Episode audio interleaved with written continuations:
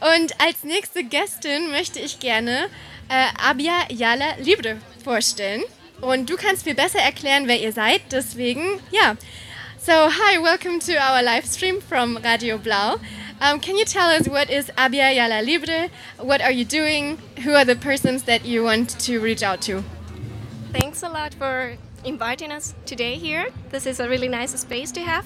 I am Vanessa. I'm a part of Abya Yala Libre. This is a feminist collective. Uh, we are primarily women from Latin America here in Leipzig. That's where the name is actually coming. Abya Yala is the, the name that the original native people from America had for the region, for the land. America came afterwards, right? So through colonization. And um, this is what brings us together here to try to think feminism from this kind of uh, decolonializing perspective.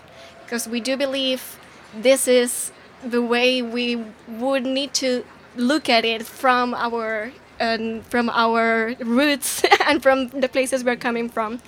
Um, here we are very bonded to art.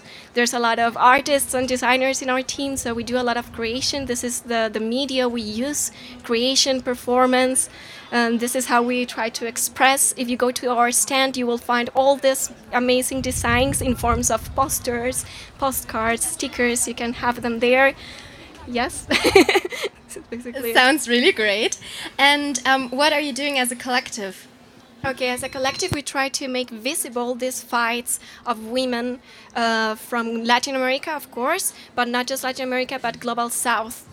Um, we're, we're trying to, to make this um, a bit more, to try to bring it into the conversation here, because of course it is a part of the conversation that perhaps it's not very out there or very obvious when you are here in Europe.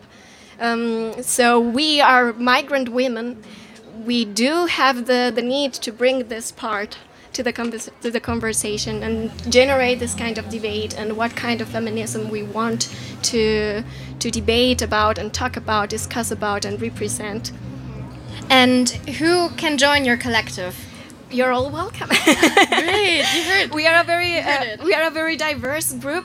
Um, well, because of of the, our region and where we are coming from, let's say the language in the group is, of course, Spanish. So we are more into this uh, Hispanohablante community. um, and yeah, women, Flinta in general. Do you want to maybe give a shout out to the Hispanohablante, the Spanish community here in Leipzig that are maybe right now listening to Radio Blau? Sí, claro, ¿por qué no? Um, hola a todos, estamos aquí hoy en el Marktplatz. Esperemos, esperamos que vengan a acompañarnos, a visitarnos y esperamos también que vengan a nuestro festival. Están muy invitados. El próximo 9 y 10 de julio va a ser un fin de semana lleno de actividades.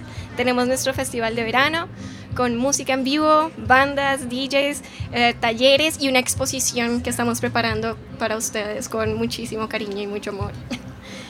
Okay, so in case you don't speak or understand Spanish, you just said that there's an event Yes, can I do that invitation again in Spa- in English? Yeah, yeah, yeah. Let's just invite everyone. Where's the event taking Please, place? We are inviting everyone to our summer fest. This is gonna happen on the weekend of the 9th and the 10th of July. It's gonna be two very intense days of workshops, live music, arts exhibition, um, everything there. this is gonna happen in the south of the city. We still need to work on the location and how we and how we are communicating this but you can all find all this information already in our instagram. So please follow us. You can look for us in instagram as at of course abyayala libre low bar leipzig. Okay perfect